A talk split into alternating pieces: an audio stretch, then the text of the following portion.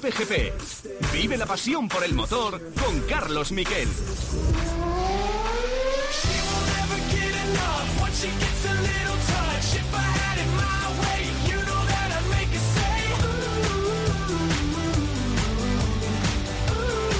Hola, ¿qué tal? Buenas tardes, bienvenidos a Cope GP. Ha sido un fin de semana muy intenso de motor, eh, con pruebas tempraneras. A las 7 de la mañana era la carrera de Japón de Fórmula 1 y a las 9 comenzaba toda la mañana de eh, carreras en India de MotoGP. La conclusión, eh, sobre todo en el Mundial de Fórmula 1, es que ha habido mucha tensión en la pista, que hubo muchos toques y que hubo bastantes, en fin, bastante dureza entre compañeros de equipo. Hamilton echando la pista a Russell, Russell no se habla con Hamilton cuando se baja de su monoplaza por la estrategia y porque le saca de la pista. Eh, también hemos vivido cómo Gasly iba enseñándole el dedo corazón, es decir, haciendo el gesto de la peineta repetidamente a su equipo después de que le ordenaran que se dejara pasar por Ocon. Se deja pasar en la última curva, fijaos el enfado, eh, todo es verdad que le había, Ocon le había dejado la posición y él no había llegado a alcanzar a Fernando Alonso, pero también es cierto que según sus palabras iba muy deprisa y podía haber adelantado a Ocon si hubiera querido. Eh, un Fernando Alonso que se quejó de la estrategia de su equipo. En fin, que cuando hay dos carreras seguidas y una es en Singapur y otra en Japón, está todo el mundo harto, cansado de eh, esas dos carreras, esos 40.000 kilómetros y pasan estos roces, pero así son las carreras. Y además hemos visto como Jorge Martín en el Mundial de MotoGP se coloca a solo 13 puntos de Peco Bañaya en el campeonato. Empieza con PGP y como siempre lo hace con los titulares.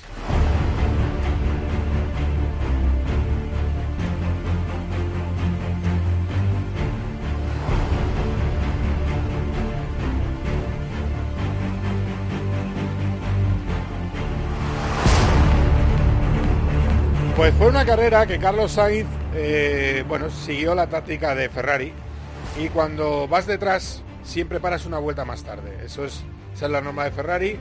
Eh, él salía, iba pegado a su compañera, iba, iba quinto toda la carrera, detrás de Leclerc, un Leclerc por cierto que llegó a pensarse que había hecho podio y bueno, al final terminó sexto, ¿por qué? Porque está lo contábamos ayer en la retransmisión, estaba demasiado tiempo en pista con las ruedas ya muy desgastadas, fueron cuatro vueltas después de su compañero de equipo y eso provocó bueno, pues que no pudiera eh, con Luis Hamilton. Pasó a Russell, que hizo una parada, que era una estrategia realmente pésima. Y eh, es verdad que, mm, bueno, tuvo un buen ritmo de carrera. Otra vez, mucho mejor que a una vuelta. Y a lo mejor podría haber aspirado a algo más. Pero él ya sabe cómo es la norma. Si el sábado estás detrás y no pasa a tu compañero en la primera vuelta, Ferrari te va a colocar siempre a la cola en las estrategias. Eh, enseguida os, relato cómo el propio Carlos colaboró a ese error de Ferrari. Lo que pasa es que los medios italianos dicen que toda la culpa es de Sainz. No es cierto, porque en seco la prioridad siempre es del muro, que tiene todos los datos, no del piloto. Pero este es Carlos Sainz en Dazón diciendo que estaba satisfecho de su ritmo en carrera. Se nos ha escapado quizás en esa última parada, ¿no? que igual nos hemos quedado fuera demasiado tiempo y se nos ha escapado la lucha con, Hamilton, pero la verdad que ha ido muy rápido toda la carrera, he hecho una buena salida, y he, tenido buena degradación, así que bastante contento con el ritmo. Lo malo es el resultado, ¿no? que igual no, no, refleja el, ritmo que he tenido y, hemos eh, perdido ahí un poco en la última parada. Y os he traído el documento, el documento en el que Carlos Sainz le pide a su equipo seguir. Ya le había hecho el undercut. Hamilton dice, ah, me ha hecho un undercut. Pues sigo en pista, con lo cual no para la vuelta después. Ya no le pareció bien parar la vuelta después de su compañero de equipo no para después la vuelta después de su compañero, pero creo que en el muro de Ferrari lo alargan demasiado. Pero este es el momento, ahora os digo exactamente la frase porque lo vais a escuchar en inglés, es muy cortita, pero esto es lo que dice Sainz cuando le llaman a boxes. Box, Carlos, box. Momento, box. Out. Dejarme fuera, dejarme fuera. Si me ha hecho el undercut, dejarme fuera. Y durante la carrera tenía yo el dato en la mano. Eh, se queda fuera.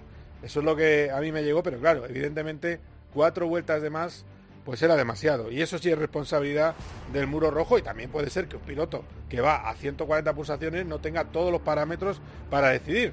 También es cierto, Sainz venía de hacer una gran decisión táctica con el DRS, dando su DRS a los rivales, algo que no sabía el muro que se podía hacer o, o no creían que se podía hacer, y venía de ganar un gran premio. Bueno, pues lo intentó, no salió del todo bien, pero también es cierto que es el equipo el último responsable. Lo aclaro porque han aprovechado esta radio para decir, no, no, Ferrari no, ha sido Carlos. Bueno, un clásico de eh, Italia.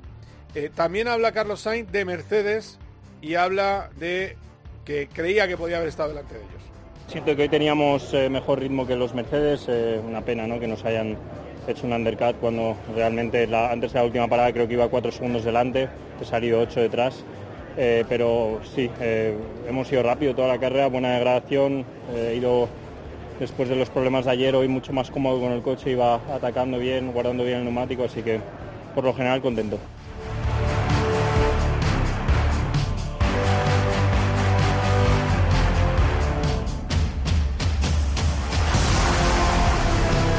Y luego está el tema de Alonso. Fernando Alonso eh, terminó octavo. Sexto Carlos Sainz, octavo Fernando Alonso. Recordamos la clasificación.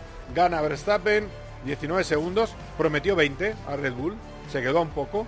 19 segundos sobre Lando Norris, que también hubo discusiones y hubo órdenes de equipo. Le dejó pasar Piastri, que acabó tercero, cuarto Leclerc, quinto eh, Hamilton, viniendo desde atrás, y sexto Fernando, eh, sexto Carlos Sainz, séptimo Russell, octavo eh, Fernando Alonso. Alonso se ha molestado otra vez con la FON porque dice que sacan todos sus mensajes, que los sacan de contexto, porque dijo por la radio, me habéis dejado para los leones. ¿Y qué pasaba? Bueno, pues que para muy pronto. Si hubiera parado con los demás, hubiera estado más arriba. Para muy pronto eso hace que cuando salen los líderes de boxes le arrasa, porque llevaba un neumático que además estaba castigando mucho a Aston Martin con de 10 vueltas y, ahí le, adelantaron. Ahí vino esa queja y así lo explicaba nada más acabar el Gran Premio.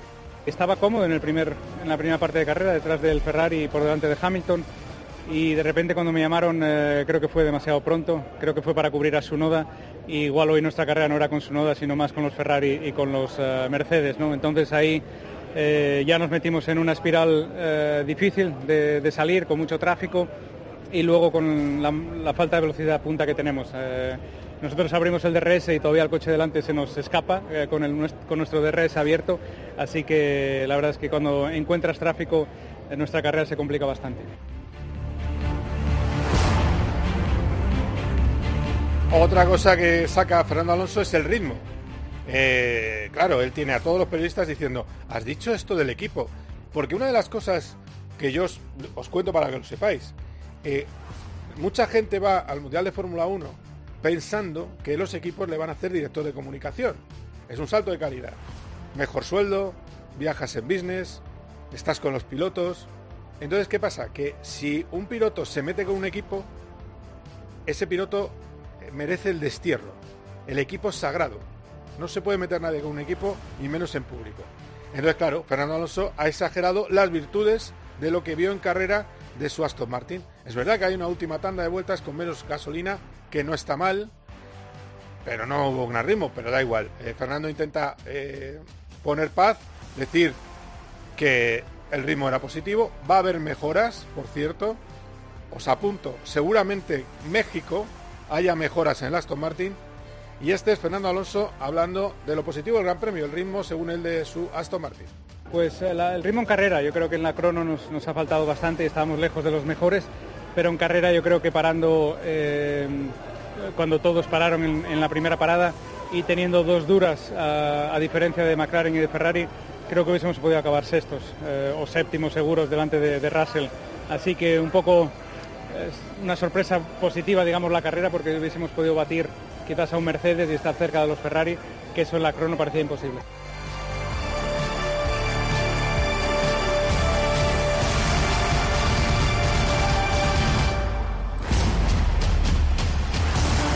Y luego está el tema de la rotura del alerón de Lance Stroll. Stroll se le rompe el alerón y le dicen a Fernando Alonso que tenga precaución. A ver, a mí me mosquea mucho que tenga medidores de flexibilidad el alerón trasero del Aston Martin. Y más después de una directiva contra la flexibilidad de la FIA y en un estancamiento de prestaciones del coche. Entonces le dicen a Fernando, oye, ten cuidado con los pianos, que, el alerón se puede romper. Y le, dice, le cuenta a Melissa Andazón, a Melissa Jiménez, pues que él pasó de todo. Vamos a escucharlo. Tras el problema de Stroll, te avisaron por radio de que no pisaras o evitaras los pianos. ¿Hiciste caso? No, no, no lo hice. No lo hice porque ya tenía bastante con, eh, con lo que tenía en el coche como para encima ir por el medio de la pista, ¿no? O sea que iba, iba a tope e intentaba mantener la posición. Iba a tope. Hablando de motos, el héroe de MotoGP español del día fue Jorge Martín. Gran remontada también después de una caída que tardó 8 segundos en levantarse de Mar Márquez. Se quedó el 17 y remontó a la novena posición.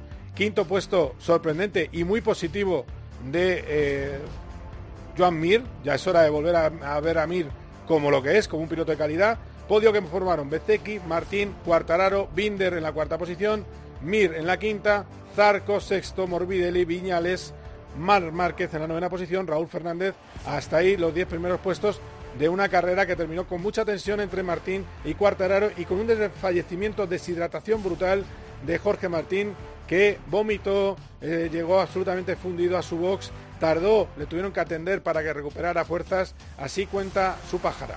Sí, creo que no es un tema de preparación, creo que ha sido un tema de pues el cuerpo que no, no ha retenido quizá lo que tenía que retener o, o, no sé, porque en la nutrición la verdad que la estoy llevando bastante al milímetro, cuidando, cuidando mucho la, hidratación también, entonces no sé qué me ha pasado, simplemente el hombre y el mazo, ¿no? Como se dice en ciclismo, me una pájara y, no se puede hacer más. Un Martín que Martín está ahora mismo a 13 en el Mundial, solo de Bañaya, después la caída Bañaya, Bañaya la adelanta y se cae a continuación y no quiere ni pensar en el campeonato, porque desde que no piensa en el campeonato le va mejor Martín, Jorge Martín. Sí, la verdad que estamos súper cerca, pero creo que no hay que cambiar la mentalidad, es la forma que nos está llevando a recuperar. El objetivo va a ser igual, ganar, intentar ganar en, en Japón, intentar estar delante de cada entreno, porque es lo que me está llevando a, a ser competitivo cada fin de cada, y, y, sobre todo recuperar puntos, ¿no? Así que esperemos, esperemos poder seguir en, en esta línea. El hombre que está sufriendo ahora y no por su físico ya, porque ya parece recuperado, es Peco Bañaya, que dice que tiene un problema claro y que hay que arreglar la Ducati oficial. Era, era una situación bastante complicada hoy, porque um, todo el weekend trabajando y sin encontrar la solución a los problemas. Así que pienso que tenemos que mirar bien las cosas antes de, del Gran Premio de, Japón, porque eh, hay algo que no, no, me gusta en las frenadas, que, que, me parece que sea mecánico. He pedido disculpas a todo el equipo porque sé perfectamente que ha sido mi, error y es inevitable. Cuando estás, estás tan al límite eh, te puedes caer. Y luego Mar Márquez. Mar Márquez se sintió a gusto, pista que se parece a Austin, fueron mejor la sonda, él hizo un podio en la sprint, tercero, y luego en carrera la verdad es que podía haber estado ahí luchando con Cuartararo por la tercera posición. Y enigmático Márquez. A ver, luego nos lo aclara Borja, pero parece más que claro que Mar Márquez no va a seguir en Honda, que ha tomado esa decisión y esa información ya la, está diciendo Italia y se iría un año al equipo Gresini Ducati con su eh, hermano Alex Márquez. Luego hablaremos con Borja camino de Japón porque eh, hay una apuesta por medio que, puede perder y nos va a pagar eh, una eh, comida a todos. El caso es que Mar Márquez ha hablado de la moto y la verdad es que es un poco diferente lo que dice en esta ocasión. Vamos a escucharlo. Bueno, veremos. Está claro que, se tienen que hablar cosas, se tiene que, que seguir construyendo el proyecto, que seguir mejorando, pero, pero bueno, este fin de semana pues ayuda muchísimo a, todo el proyecto, un oxígeno de, aire fresco y, y esto pues eh, ayudará.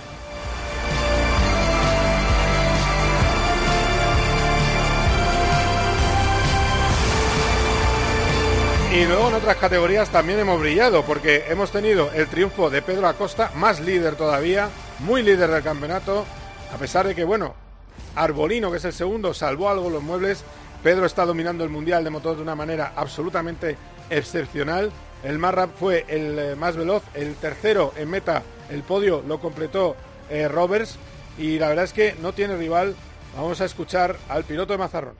Ha sido buena carrera al final hemos salido bien, hemos mantenido un ritmo constante y al final sí que no merecía la pena empujar porque con este calor y con las temperaturas de los neumáticos que habíamos llegado era muy fácil caerse. Entonces creo, creo que esto es un punto de inflexión en el campeonato. Vamos a esperar que siga así, pero al final va a llegar el momento que alguna carrera pinchemos, nos recorten puntos o cualquier cosa. Entonces hay que estar preparado más que, más que para esto, para, para los malos momentos, para cuando nos quiten puntos y bueno, intentar no, no bajar ni el ánimo ni, ni, ni la línea que estamos llevando ahora.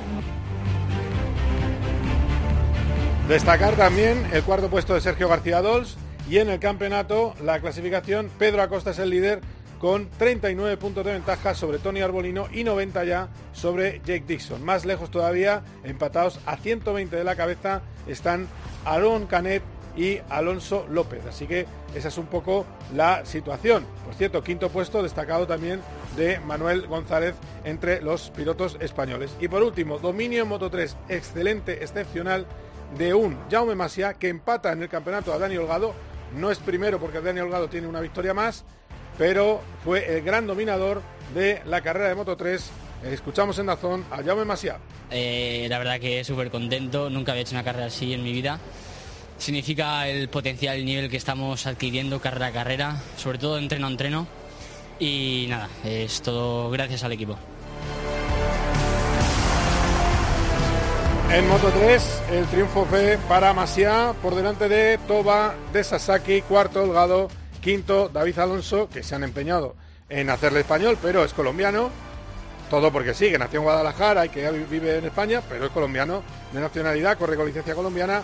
Sexto, David Muñoz. Eso es un poco lo más destacado de una categoría en la que, insisto, está Sasaki también pegado a los eh, pilotos de delante. Es una auténtica barbaridad la igualdad que hay en la categoría de Moto 3.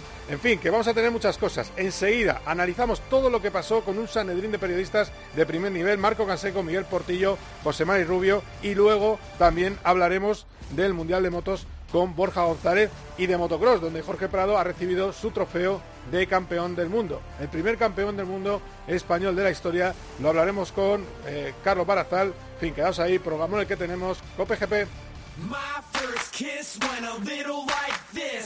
Cope GP, vive la pasión por el motor con Carlos Miquel. Equipo. Amigos. Gol.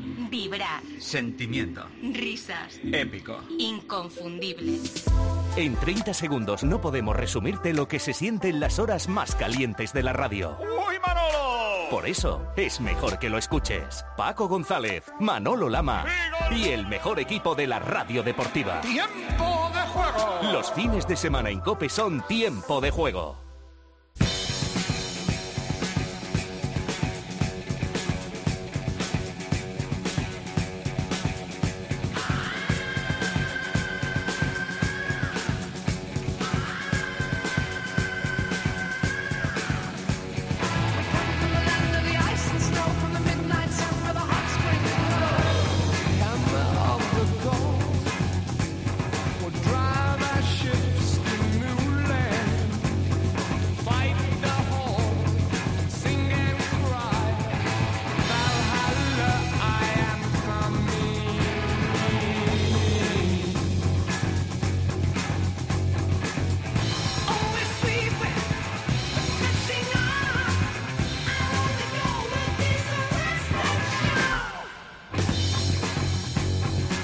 La selección musical y como técnico tengo a José Colchero, que como es un seguidor de Antonio Bravo, pues nos ha puesto a un clásico, a los Led Zeppelin.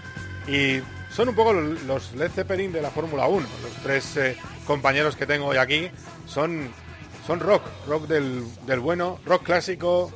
José Mari Rubio, periodista con más carreras en la Fórmula 1. ¿Qué tal? ¿Cómo estás? Hola, buenas tardes. Muy bien. Esperando Qatar con ansiedad. Tú, tú vas a Qatar, ¿no? Que yo voy también.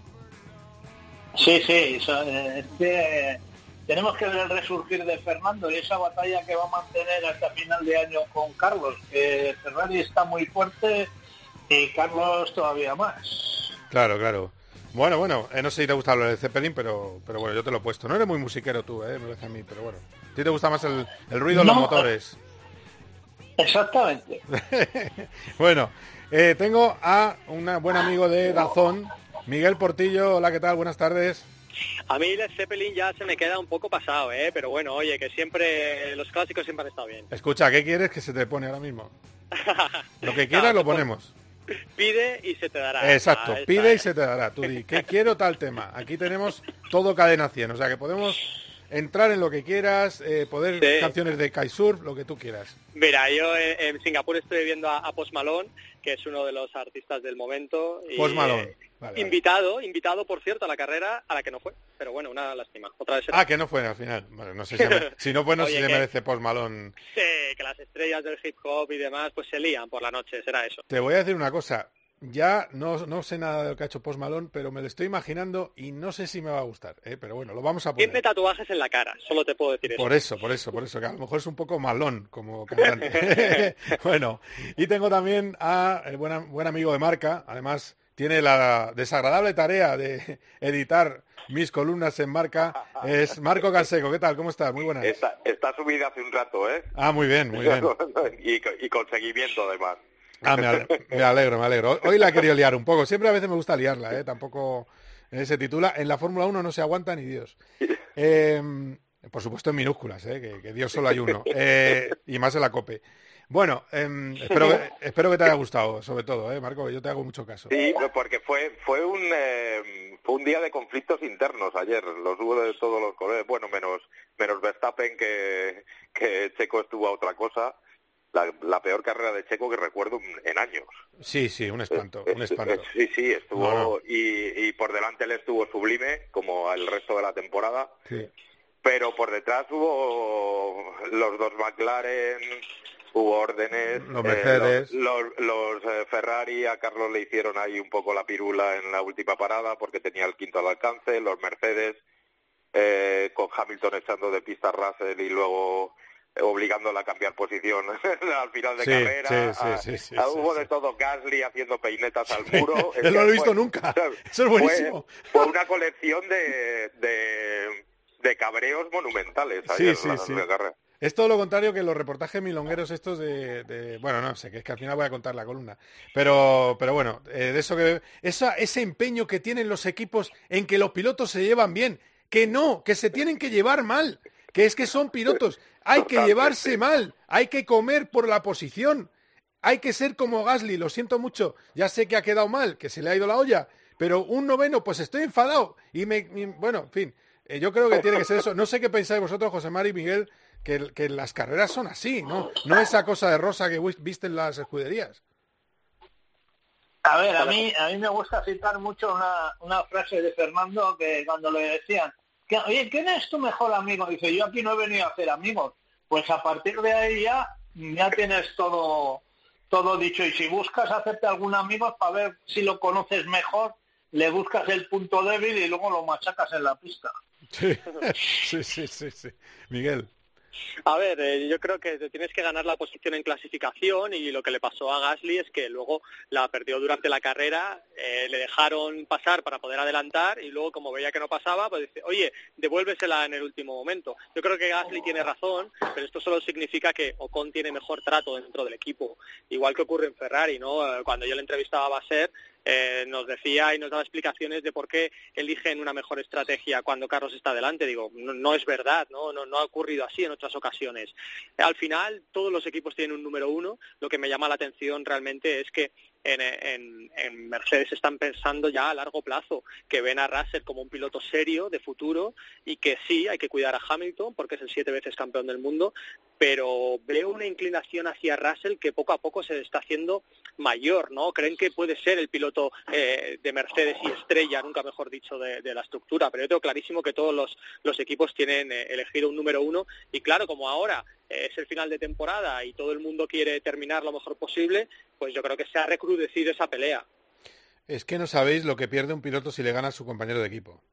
Es, es, es mucho. Es que no, no es ninguna broma. Eh, en el año 2025 se va a abrir el mercado de verdad en muchos puestos eh, muy buenos y estar mm, siendo ganado por un compañero eh, te perjudica mucho. Sobre todo los que están en esa edad, un poco eh, 29, 30, que tienen que sacar el próximo gran contrato.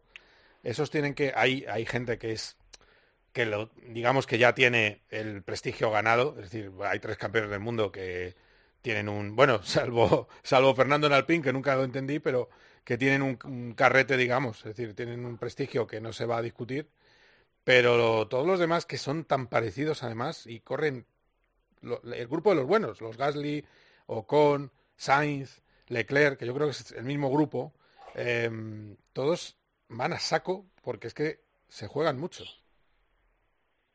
Marco. Sí, bueno, va a haber, a ver, está claro para el 24 ya está todo cerrado, pero para el 25 sí va a haber ahí una lucha. Eh, va a haber, eh, para Carlos, por ejemplo, este año, si acaba por delante de Leclerc va a ser muy importante. Sí. Y, y José María ha dado en una de las claves, que es que viene, va a acabar muy cerca de Fernando, quizá por delante. Si sigue la tendencia de ambos coches. Luego puede, puede haber circuitos mejores o peores, pero Ferrari parece el equipo junto a McLaren el que más ha progresado. Ya no degrada ni los neumáticos. No, no, eh, va muy bien de eso también. Eh, No ti- no- los problemas de fiabilidad del principio de año se le han ido. Es tan bueno una vuelta como el año pasado. Este año va en bien en recta, tiene velocidad y adelanta con DRS. Va limando o eh, mejorando esos pequeños puntos negros que tenía.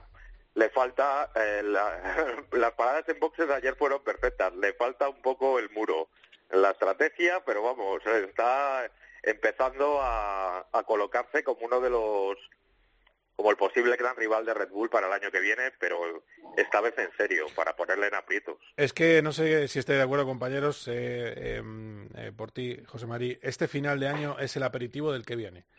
Por eso es tan importante que Aston Martin levante el vuelo.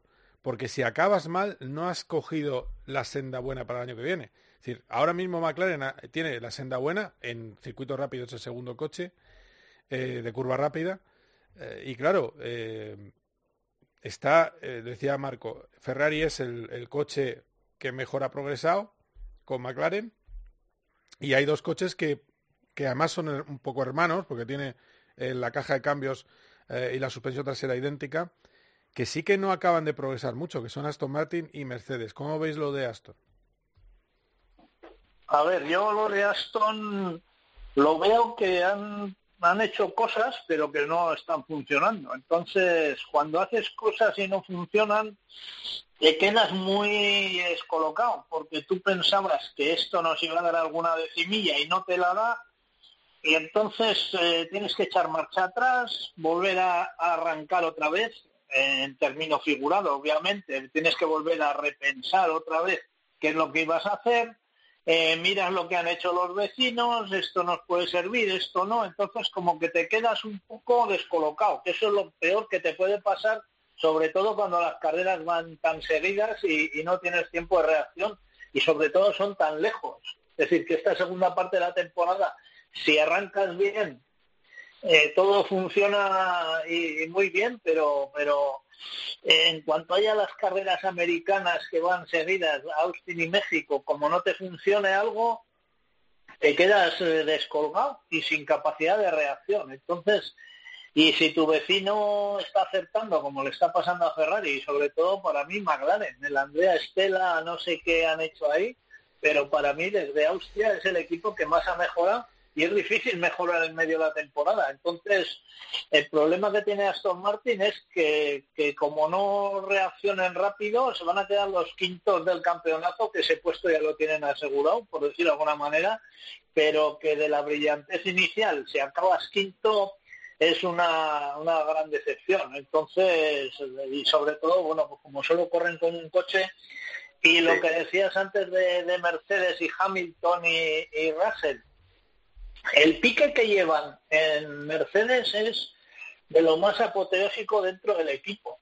Hamilton no sale del circuito hasta que no se va Russell. Si no, y Russell se espera hasta las 10 de la noche, ¿eh? hasta las 10 de la noche, y Hamilton sale a las 10 y 5. Sí, aunque ver, esté tumbado, no, aunque esté, sí, aunque esté oyendo música, ¿no? Da igual. Él, él Sí, sí, es igual. Él se va después de que se vaya Russell. Ya Es te digo para que que, ve- eso para que vea en tu coche aparcado en en el- Inglaterra. Eso es para que vea el Eh, coche eh, en el aparcado en el Premio de parking cuando sale. ¿Qué dices, Marco? Perdón. no, que eso es para que vea el coche aparcado el uno del otro en el parking cuando sale. Es verdad. y mira, todavía no se ha ido. Sí, sí, sí. No, no se ha ido el cabrito, ¿no? Él también. Sí, sí. Sí, sí. No, no, es tremendo. Pero a ver, antes decíais lo de lo de Ocon. a Ocon ya lo nombraron líder del equipo en enero del año pasado cuando todavía estaba Fernando allá. Entonces, hay prioridades que a veces no se corresponden con la realidad. Leclerc no está mejor que Carlos, Ocon está ahí como prioritario, pero ficharon a Gasly para ver si le hacía sombra y, y ahí están. Y está adelante, están los dos. está adelante en el campeonato. Sí, Gasly. pero bueno, tampoco le, le lleva ocho puntitos. Sí, es que, pero, pero escucha, eso lo hablamos a principio de año, en distintas tertulias.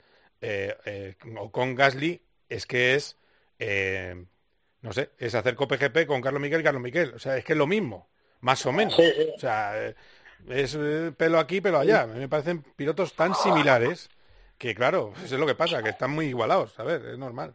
Pero bueno, no sé. Porti, ¿tú cómo ves todo esto? Lo de Aston, ¿confiamos, no que- confiamos? que todo el mundo cuando me pregunta, me para, quiere saber si hay mejoras en Aston Martin, porque es de lo que hemos estado hablando, y que cuando llega eh, la dichosa victoria. Eh, al final, yo creo que Aston Martin tiene muchos frentes abiertos, la afición tiene que saber que están en progresión y que lo que ha ocurrido hasta ahora es fruto de un trabajo y que es circunstancial, que mantener el nivel es lo difícil en Fórmula 1 ok, has conseguido un buen inicio de campeonato, pero estás haciendo una fábrica, estás haciendo un túnel de viento, estás en plena reestructuración y encima tienes un Stroll que falla. ¿Cuándo podemos exigirle que Aston Martin no falle en ninguna de las carreras? Cuando ya esté consolidado. Es normal que ocurran estas subidas y bajadas. Pero claro, nos dedicamos a vender tanto eh, que va a llegar esa victoria a la 33 y que Aston Martin eh, es el segundo equipo, que claro, luego la afición se extraña ¿no? de que pasen estas cosas.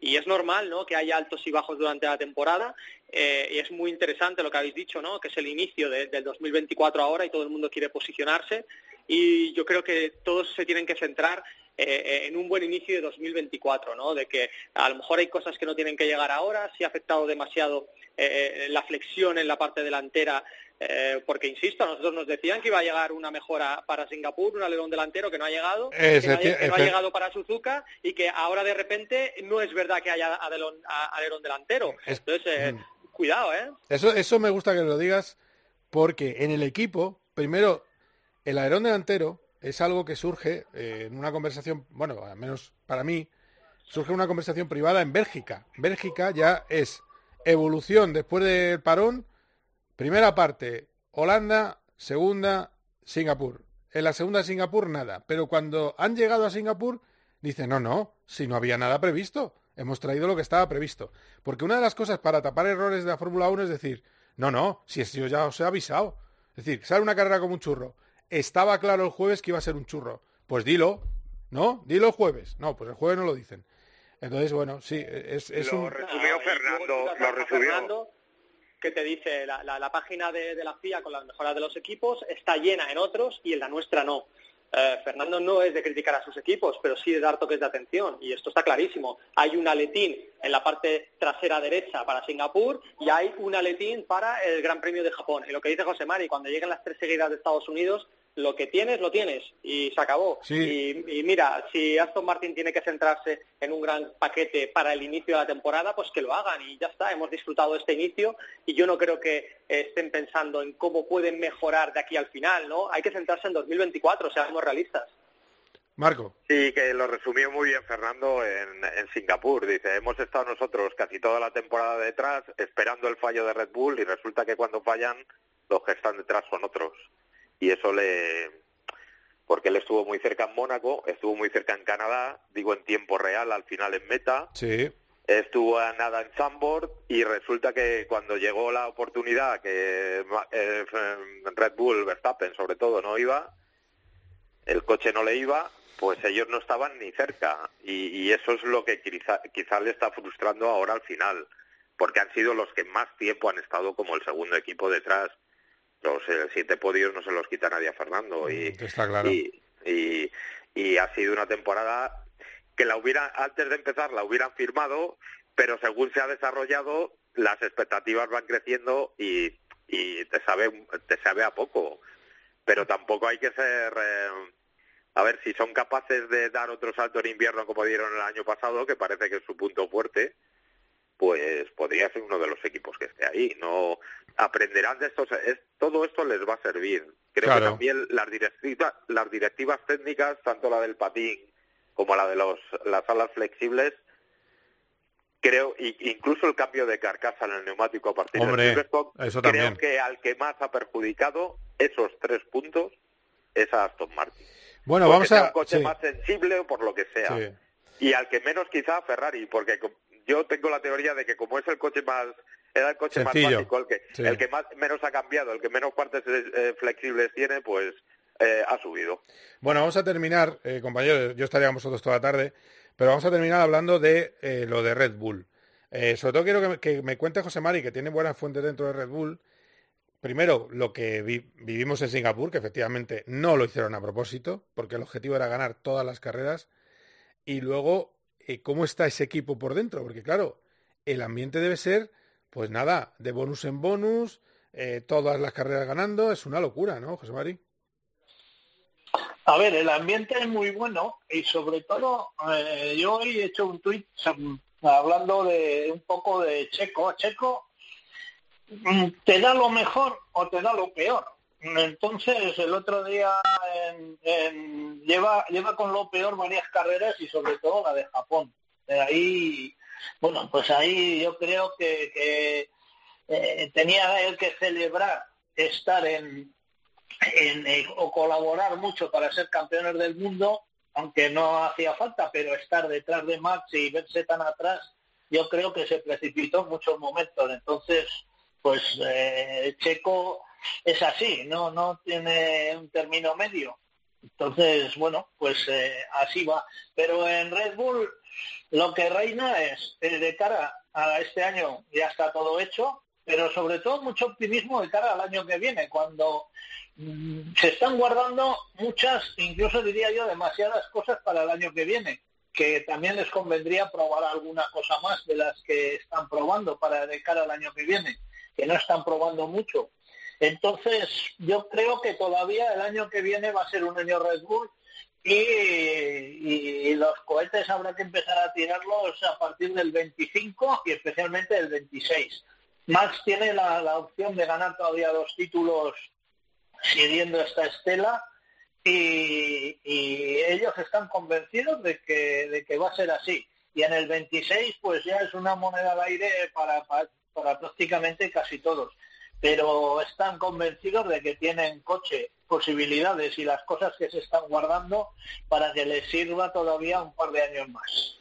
Bueno, ya veremos, a ver quién es el que se puede estar cerca de Red Bull, que son los favoritos, sí, pero hay que ver cómo juegan el resto, sobre todo cuando tienes dos pilotos, a ver cómo está Ferrari, porque ahora mismo eh, Red Bull está con un piloto top, Verstappen sí, pero Pérez desaparecido. Yo insisto en que Ricardo está en Alfa Tauri, renovado sin correr, porque le quieren probar para Red Bull. Si cambia eh, y sube otra vez Ricardo en 2026 o en 2025, pues eh, habrá que ver el rendimiento. Por eso te digo que Red Bull por ahí tiene un lugar por donde atacarle. Con dos pilotos buenos como Ferrari, si Ferrari trabaja en equipo y el coche mejora, igual le puedes plantar cara a, Red Bull. Que solo en favoritos sí, pero hay que ver cuánto. Eh, Marco. No, se estaba hablando mucho de la superioridad, gran superioridad de Red Bull. eh, desde mitad de temporada para acá es gran superioridad de Verstappen.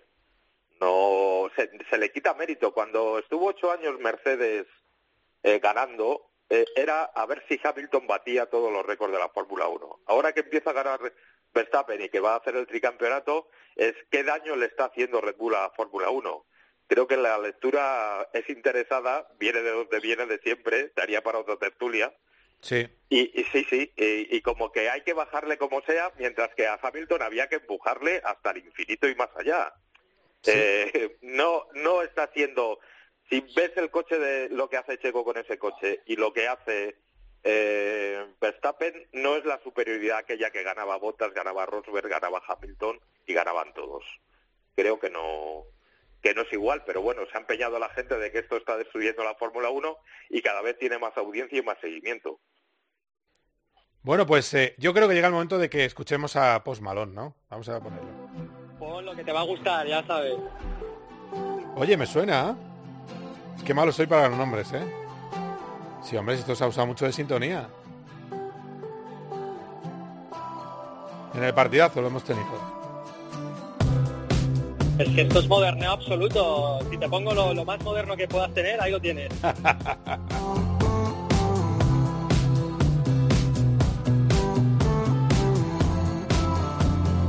Estos son de los que le gustan a Hamilton, ¿eh? ya te aviso. A ver, no rompe, ¿no?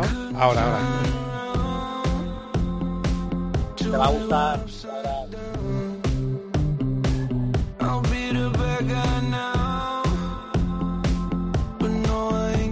Yo lo veo, está bien, ¿eh? Eh, Yo lo veo un poco, eh, estás en el cóctel y te estás moviendo entre las mesitas, ¿eh? entre mesitas Póntelo. altas. Eh, vas a ir, de, Pepe, cami- de camino a casa. un poquito, un poquito para acá, un poquito para allá, ¿qué? ¿Cómo, cómo estáis? ¿Eh? Así, seguro de ti mismo, camisetita, bueno, bien. Mucho Eh, flow. Mucho Oye, flow. un placer. Eh, en fin. Oye, que ha sido un placer, compañeros, ¿eh? que con, con Post Malone nos quedamos. Gracias, Miguel Portillo, Razón, que vaya muy bien. Gracias, José María Rubio, decano. Un saludo. Un abrazo. Y por supuesto, Marco Canseco, Diario Marca, que vaya muy bien. Un abrazo a todos.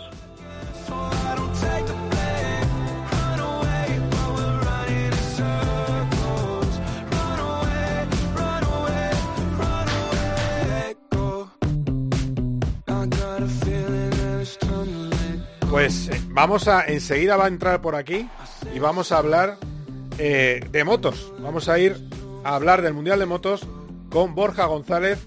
A ver si nos funcionan las comunicaciones, ¿eh? que tenemos que llamar a India, está a punto de montarse en el avión, es complejo, pero yo creo que sí, que Borja no nos va a fallar y que enseguida analizaremos todo, la carrera del fin de semana y también qué pasa con el futuro de Mar Márquez. Cope GP. Juanma Castaño. Claridad. Exclusiva. Desenfadado. Opinión. Toque. Personal. Investigación. Las grandes noches de radio no caben en 30 segundos. Por eso es mejor que lo escuches. Qué gran noche de radio tenemos por delante. A todo lo que ya hemos De lunes a viernes desde las once y media de la noche, Juanma Castaño en el partidazo de Cope.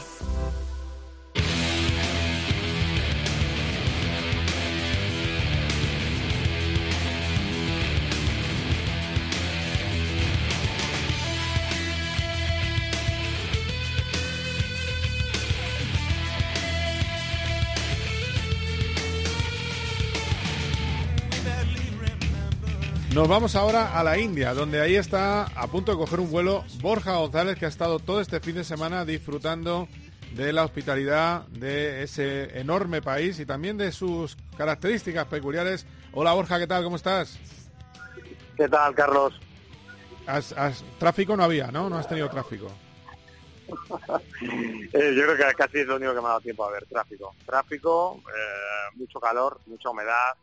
Bueno, las condiciones han sido bastante bastante complicadas y luego pues lo que tiene también el estreno de un circuito para el Mundial de Motociclismo, que tú ya lo conoces, pero es un circuito que, como bien sabes, tiene que sufrir luego la adaptación de, de Fórmula 1 a MotoGP, que no es lo mismo. la- la- por ejemplo, pues la- para que la gente se haga una idea, todos esos circuitos urbanos que en los que se corre ahora mismo es imposible usarlos para motos y hay que mirar muy bien pues escapatorias, muros y demás. Y bueno, pues eh, ese ha sido un poquito el, digamos, todo el tema del fin de semana, aparte de lo que ha pasado en la pista, que ha sido mucho y muy bueno.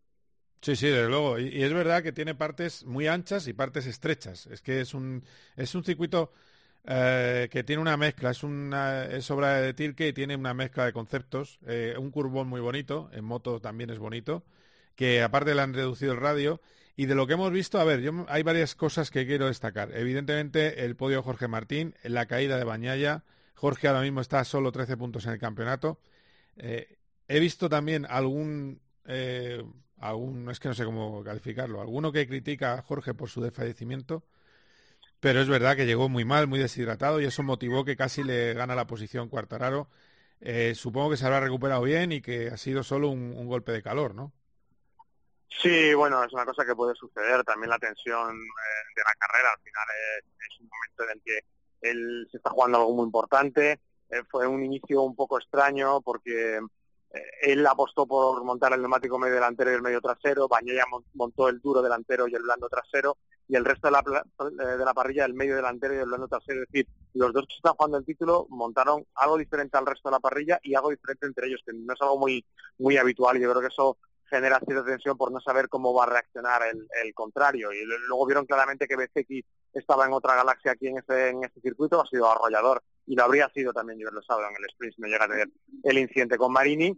y claro, luego la tensión eh, grande, digamos, a Jorge le llegó pues en este enfrentamiento defensivo con Peco Bañaya, al final mm, la defensa con Bañaya no le, eh, no le salió, Bañaya le pasó, pero Bañaya se cayó y todo eso, yo creo que todo eso eh, termina generando una tensión que se suma al extra de, esfuerzo que les exige a los pilotos por el calor y es un piloto que todo el mundo lo dice, físicamente está muy bien preparado, pero bueno, hay veces que te, que te puede pasar, también según cómo te has hidratado, hay muchos factores que influyen y no, no tiene nada de extraño, no, no, no es una cosa que le haya pasado habitualmente ni dice nada, nada malo de su, de su carrera. También hay que sumarle eso la tensión que pasó el rato aquel que tenía la cremallera bajada, que sabía que tenía que subírsela, encontrar el momento justo, que él eligió creo que la zona de la curva 11-12 por ahí, que pensaba que era donde podía perder menos tiempo con Cuartararo, cómo subírsela para que no le sancionasen.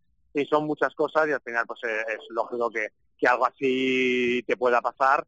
No fue el único que llegó eh, destruido, pero fue el que más, el que, el que más vimos, porque es el que luego tiene que ir al corralito, celebrar, rueda de prensa, de hecho al final ni siquiera pudo ir la rueda de prensa, pero bueno, estará perfectamente para la semana que viene para la carrera de, Japón. Sí, sí, además le tenemos luchando por el título, ¿eh? que eso está es una pasada y de momento le está dejando libertad a Ducati, que eso también dice mucho de, la marca italiana. Eh, el equipo privado está subiéndose a las barbas del oficial y, y Bañaya ya ha dicho que es que tiene un problema de rebote, se ve en las imágenes que tiene un problema de rebote en la rueda trasera cuando frena, que es una locura. Eh, parece que está haciendo una exhibición de, todo de lo hecho, De hecho, Carlos, el punto fuerte de Peco, el, el, que le ha hecho ser superior al resto es, la frenada. Y ahora mismo la frenada no es, eh, se puede decir casi que empieza a ser un punto débil. Y Jorge ha, aprovechado bien eso este fin de semana, lo ha aprovechado Bezeki y Jorge lo aprovechó más el problema físico que tuvo en Misano le ha aprovechado tanto como para estar a solo 13 puntos de él. Entonces, hemos entrado en un momento interesante porque ahora iremos a Motegi. Peco confía en que su equipo sea capaz de encontrar la solución. Su circuito muy de stop and go, muy de frenar y acelerar. Y bueno, pues eh, Jorge debe tener en mente que no haya solucionado el problema y debe seguir al ataque para tratar de meter la máxima presión posible porque lo dices tú, no, no es moco de pavo. Poder pelear por un título de MotoGP con una moto satélite no es algo que, que hayamos visto mucho. Lo vimos hace muchos años en el primero de Valentino Rossi eh, con Honda, pero el suyo era un equipo satélite más bien disfrazado de satélite, porque era más, más bien un oficial pintado de colores eh, de, escudería privada. Sí, yo, yo creo que están viendo, también Ducati está viendo que podía haber elegido a, perfectamente a Jorge para su equipo oficial el año pasado. Eh, yo creo que también eso le reafirma un poco al madrileño. y de circuitos, hablábamos de circuito. Para mí yo creo que, que al final es más intenso en el esfuerzo que, que Malasia, que tiene unas rectas que te permiten descansar un poco en, unas rectas muy largas y, no es el caso de ese curva contra curva que tiene que tiene India pero bueno eh, eso lo sabes tú mejor ¿eh? pero pero bueno sí eh, no no no tienes razón y también también la época del año ¿eh? no sé cuándo venía la Fórmula 1 pero sí que nos comentaron periodistas locales que esta es una época bastante crítica de junio más o menos septiembre es cuando peores condiciones hay y se nota bastante esto si hubiese el mundial hubiese venido en noviembre o hubiese venido en marzo habría sido bastante diferente, pero sí que coincido contigo en que es más exigente incluso que Malasia o Indonesia, circuitos que tienen mucho calor, pero también es verdad que es un circuito que tenían que aprender, cuando tienes que aprender un circuito vas mucho más tenso porque las trazadas no te salen tan naturales y eso te exige un, extra. Vale, y luego la otra cosa importante, Joan Mir. Qué bonito ver a Joan Mir siendo Joan Mir, terminando quinto, eh, con ritmo. Es verdad que se cayó en la sprint, pero ver al piloto que fue campeón del mundo, recordemos de MotoGP. Es decir, que es que es un buen piloto. Eh, y, luego ha sido para él un subidón y puede alargarse a Motegi, porque parece que puede ser una buena pista también para Honda. Sí, aquí, bueno, aquí la cuestión está en saber eh, lo que dices tú, qué va a pasar en Motegi, qué nos vamos a encontrar, qué, qué onda nos vamos a encontrar. Eh, ayer Mark nos decía, esto podría ser un poco Austin, no en el sentido de que las pistas se parezcan, sino en cómo se ha comportado la pista singular, la moto singularmente en, en, en un circuito. Ya vimos este año, por ejemplo, que Alex Rins fue, fue capaz de ganar en el circuito de las Américas. Podemos, ahora, mismo tenemos que hacer ese cálculo, digamos, un poco más conservador, decir, bueno, a lo mejor ha sido un segundo Austin para Honda, a lo mejor llegamos a Motegi y la realidad vuelve a ser otra. Pero vamos a esperar. Lo que sí que es cierto es que de ver un piloto deprimido, un piloto que se caía prácticamente en cada carrera, un piloto campeón del mundo yendo el último y cayéndose yendo el último además, poder verle pues pelear en posiciones de entre los cinco mejores, eh, meterse en la segunda línea de la parrilla salida, yo creo que es algo que él le da aire y, le, reconforta a cierta medida. Pero lo que digo, eh, hay que ser muy cauto con lo que pasa en Honda y vamos a ver este fin de semana en Japón, que puede ser también muy importante porque estamos ya cerca del, del desenlace del asunto Mar Márquez y, a lo mejor todos nos encontramos de golpe este, este fin de semana en Motegui. Ahí voy. Eh, se da por hecho, y tú el, el otro día en Corrochano eh, estás en esa teoría, que te va a costar dinero además, que se va de onda, eh, que se va a Gresini. Lo que no sabe es el modo, porque ahora le leía a, a Melacher Colesenas que se habla también de una posible cesión, que en la vida ha habido una cesión en el Mundial de Motos una cesión de onda y que luego volvería si la onda es competitiva, que a mí eso me suena a, Peregrinolandia. Yo, yo estoy más con la teoría, tú me sacas de, dudas, de un año de transición en Gresini y luego KTM. Eso me parece más, más lógico con, con los movimientos que ha estado haciendo. Por ejemplo, es que además yo creo que Mark es bastante transparente porque eh, también ha hablado KTM, de momento no. Sí, que, que KTM puede ser cuando haya hueco en KTM y puede ser perfectamente el 25. No sé cómo ves tú eso. Eh, mira, yo sabes que siempre de la teoría que pensaba que al final, tal y como estaba el mercado y tal y como eran las opciones, al final me daba la sensación de que, iba a empezar una cierta lógica y que iba a aceptar eh, la continuar en onda, digamos, mm, suponiendo que el cambio, digamos, un poco de, filosófico interno o lo que le prometiesen en modo de ingenieros y desarrollo iba a terminar dando frutos, no el año que viene, pero sí en un siguiente año de contrato. Pero es verdad que lo comentamos día con Corrochano, mm, parece ahora que el camino tira más hacia Gresini. Ahora, el modo que dice Mela, eh, modo cesión, yo la cesión no entiendo muy bien cuál es, cesión, y luego tiene que mantener sí o sí el contrato en 2025 con Honda. Mm, no sé si se, se va a pillar los dedos, porque eso es la cesión. La cesión es que Honda le recupera con un contrato que termina a final de 2024. No, no, no se puede interpretar. Claro, Honda, tendría que ampliar el contrato en todo caso. ¿no? Claro, tendría que ampliar el contrato para que esté en una cesión, como pasa en el fútbol. Eh, me parecería un poco extraño eh, que se haga así, pero también te digo, mm, hay un discurso de Marc bastante extraño de estos días, cuando hemos hablado con él, que es el de que está intentando que todo encaje de la mejor manera para todo el mundo, para los intereses de suyos, para los intereses de Honda, para los intereses de, todo, de su equipo también técnico, etcétera, etcétera. Eh, puede ser esa una manera, eh, tener respiro de un año, que le disfrute Ducati un año y, que, él vea cómo funciona Ducati, que es la otra parte que me parece un poco marciana, que, pueda probar otra moto que es la, mejor moto y que luego vuelva contando cómo iba. Mm, bueno, es que ahora mismo incluso el camino Gresini simplemente rescisión de contrato e irse a él firmando un año me parece también un, camino bastante extraño, con lo cual ahora mismo yo creo que podemos esperar cualquier cosa por lo que te digo, por las palabras de, Mark se traduce que no es una solución tan obvia como todos nos estamos eh, imaginando. Ya, y lo de KTM a futuro puede ser. Sí, pero ya, ya en, KTM a futuro, si él está un año solo de un año de contrato para poder decidir lo que también me decían desde Italia, eh, le habían ofrecido dos años con, con, Pramac, pues que cogerlo con pizzas, eh, me lo han dicho desde Italia, que gente que según no sé qué etapa, o sea, hay encajes que se están haciendo ahora mismo, y pero que no ha querido porque quería hacer solo un año para poder ver cómo estaba el mercado de cara a 2025-2026 y elegir lo que quiera. Bueno, si es elegir lo que quiera, pues en la ecuación ya puedes meter a, quien quieras tú, a KTM, pues meter a Aprilia, o puedes meter a Honda, o puedes meter a Honda incluso si de repente el año que viene hace una moto eh, maravillosa, pero claro, eh, eso es complicado de ver. KTM, evidentemente, todo el mundo lo ve como opción por el patrocinador principal de, de KTM, por Red Bull, y porque es una marca eh, potente, pero bueno, también hay que verlo. Es cierto que todos los pilotos de KTM van a terminar contrato a final de, de 2024 menos Binder, con lo cual él va a tener sitio para elegir, pero también lo podrá elegir en Aprilia, lo podría elegir en, en, cualquier sitio, en, Yamaha, que no creo que, que, lo quiera, o, en, o en Honda mismo, porque también podría elegirlo, con lo cual no sé si, si es eso, tal y como está el mercado ahora mismo, pues a él le puede beneficiar el solo tener un año y ya luego eh, otear a mitad de, de, 2024 para ver qué es lo que puede ser más conveniente. Yo sí que creo que estando un año en Gresini se me hace muy complicado pensar que él pueda hacer algo más que luchar por divertirse, por hacer alguna, algunas poles, por pelear por podios y por ganar alguna carrera. Dudo mucho que sea por pelear por el, por el título, por el noveno título. Sí, bueno, pero es recuperar las sensaciones, ¿no? Eh, o sea, tiene cierta el divertirse. también, también, también dije, no sé si te lo dije a ti otro día, también hay una cosa perversa en todo esto, que es eh, le hace un favor, un mal favor a, su hermano Alex, que, por fin ha salido, digamos, ha roto el cascarón y, y está disfrutando por su cuenta de su propia experiencia de MotoGP y no, no porque las otras no fuesen suyas, sino pero al final él- él no estaba en la rueda de onda allí metido y al final el referente Sí. era su hermano y, y su hermano llegaba siempre ganaba y ahora que le está disputando pues tener al lado a un caníbal como Marc pues eh, le puede ser un favor o un flaco favor para Alex, pero bueno, supongo que, que eso no sé si eso le, le resultará muy relevante o no. Bueno, vamos a ver. eh, muy rápido ya, porque tienes que coger el vuelo. Eh, las otras categorías, triunfo de incontestable, eh, en fin, con una exhibición. Cuidado que esto ya es muy serio, porque está empatado a puntos en el liderato con Holgado, que esta vez estuvo, terminó cuarto, que no está mal.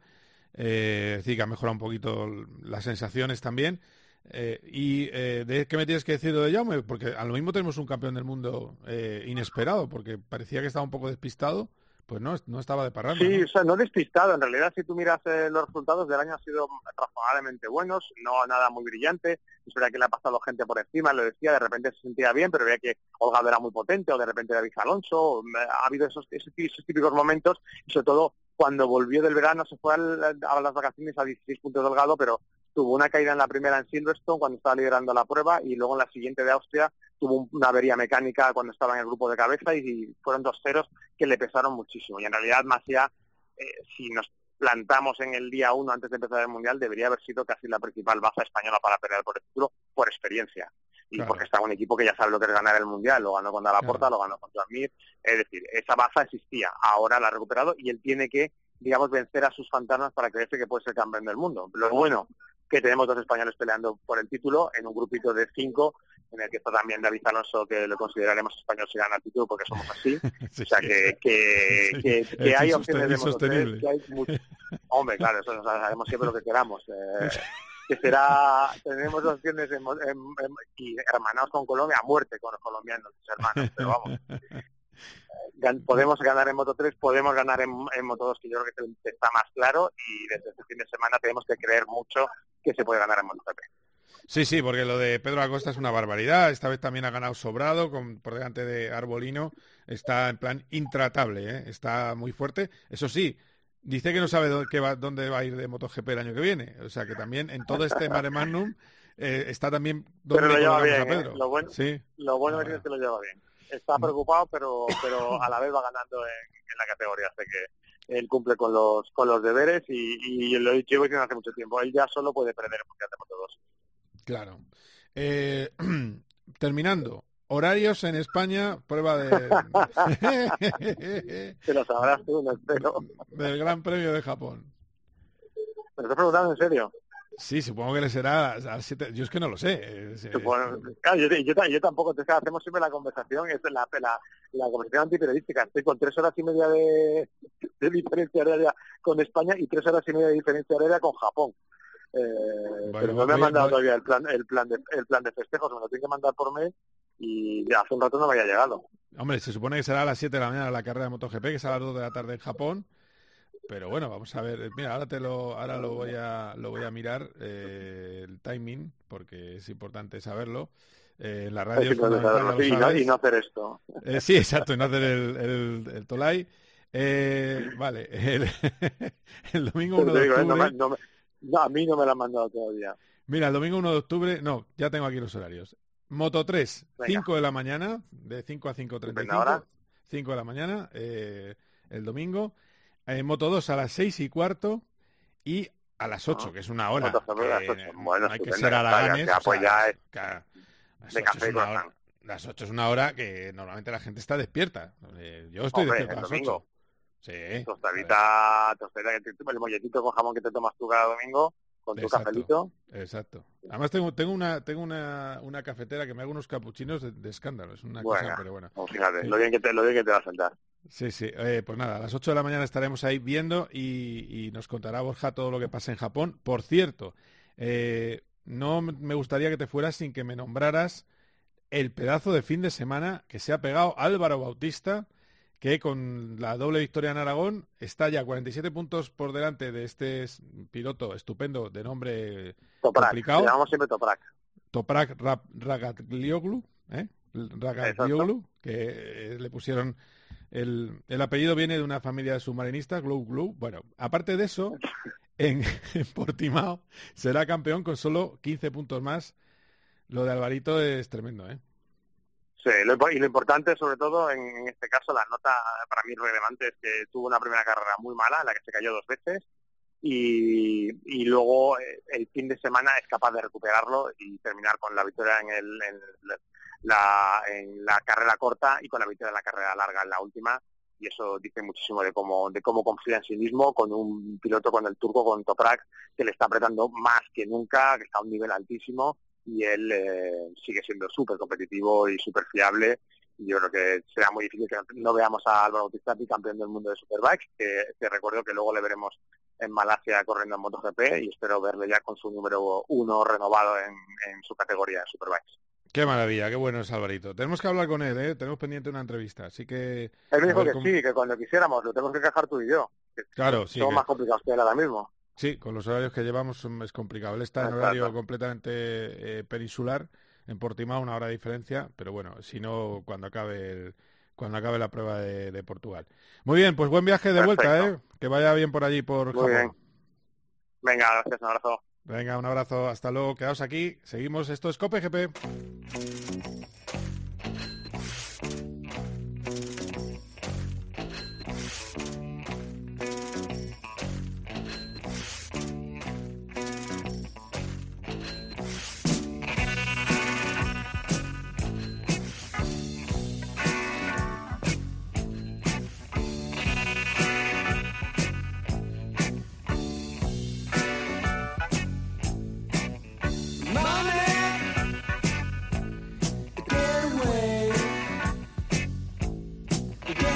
Estamos terminando el programa. Por cierto, el otro día en, el, en la retransmisión, el, nuestro siguiente protagonista, no sé, siguiente compañero, Carlos Barazal, ¿qué tal? Muy buenas.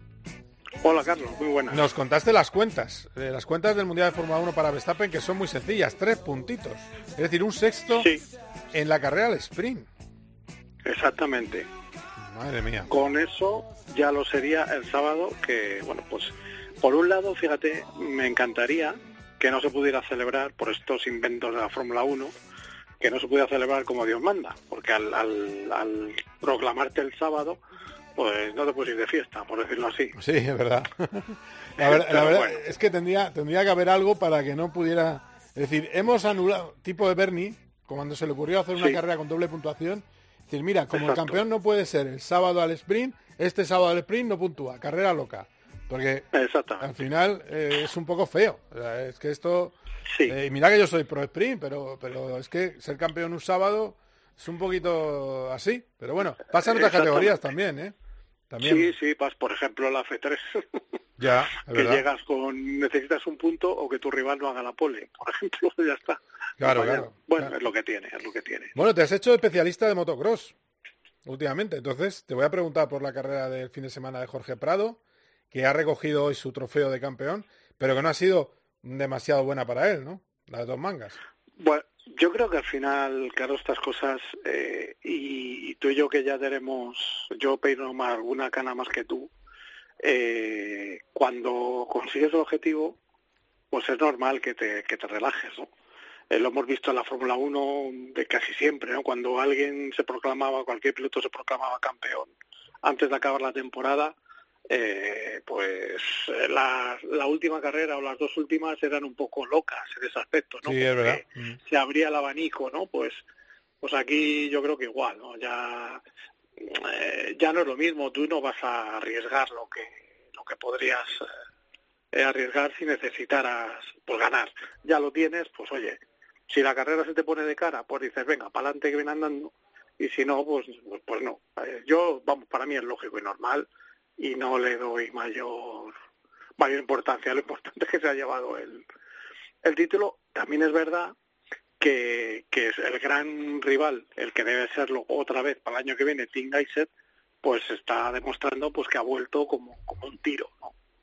Eh, eso quizás es lo más preocupante o lo más ilusionante de, para de cara al año de la que emoción viene. que va a haber, claro. Sí, sí. Claro, de, de, que sea una lucha, una lucha tremenda, pero sí, sí, no, no, no fue, no ha sido su mejor fin de semana, ni mucho menos, pero bueno, oye, que ya digo, para mí no, no le pone el más mínimo pero a la temporada, y eso sí, Geiser, pues dos victorias y, y el único malo, si quieres, de este fin de semana, más, más Sí. que lo de Jorge, es lo de Rubén Fernández, que no pudo ser cuarto en la general, que dirás, bueno, hombre, no, de ser cuarto a ser quinto, pues es verdad, tampoco importa mucho, pero hombre, habría estado bien acabar la temporada con, con, con una buena. Creo que hizo un tercero eh, Rubén en la segunda carrera, pero no Cuarto, valió. cuarto, sí, me parece que era un cuarto. O sí. un cuarto, sí. Sí, sí. Eh, y un quinto, prácticamente quinto y clavó cuarto, los resultados de, sí.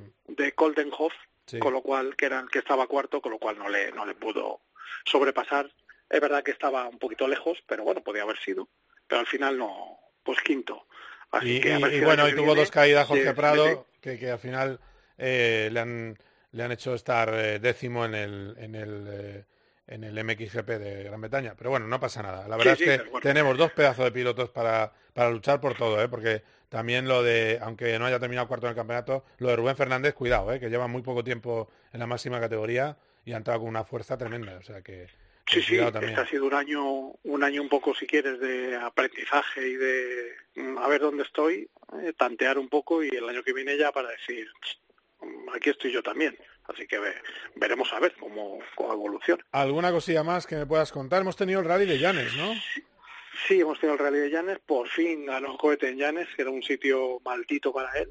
Sí. Y eh, pues ya sabes cómo es cohete, ¿no? Un poco Torero. champán o Sí. suero, suero champán, Sí, efectivamente.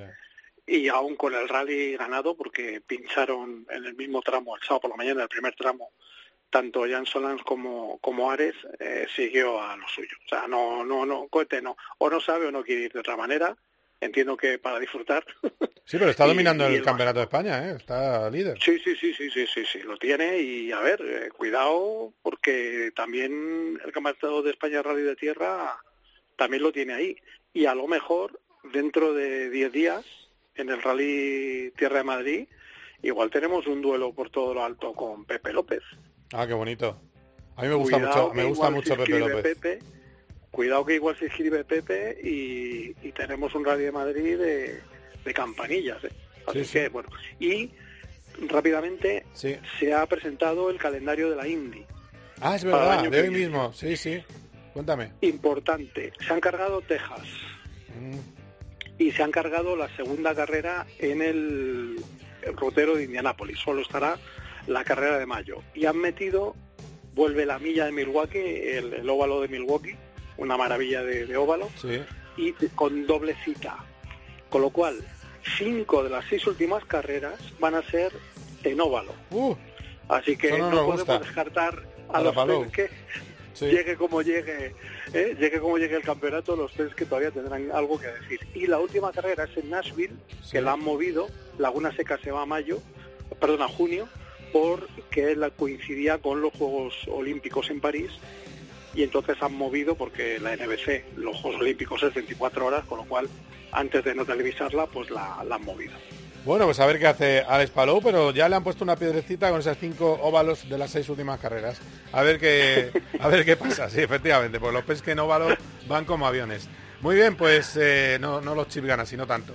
Eh, gracias, Charlie, como siempre. Que vaya muy bien. Un placer.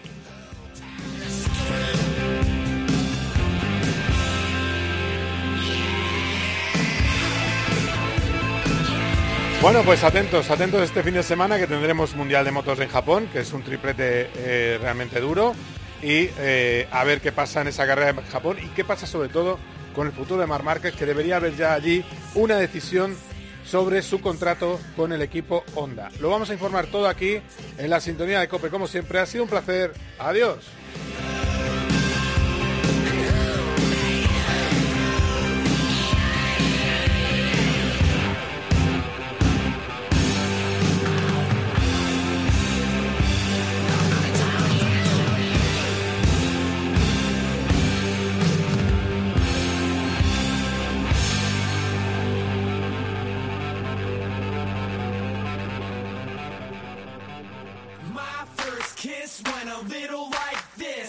Cope GP. Vive la pasión por el motor con Carlos Miquel.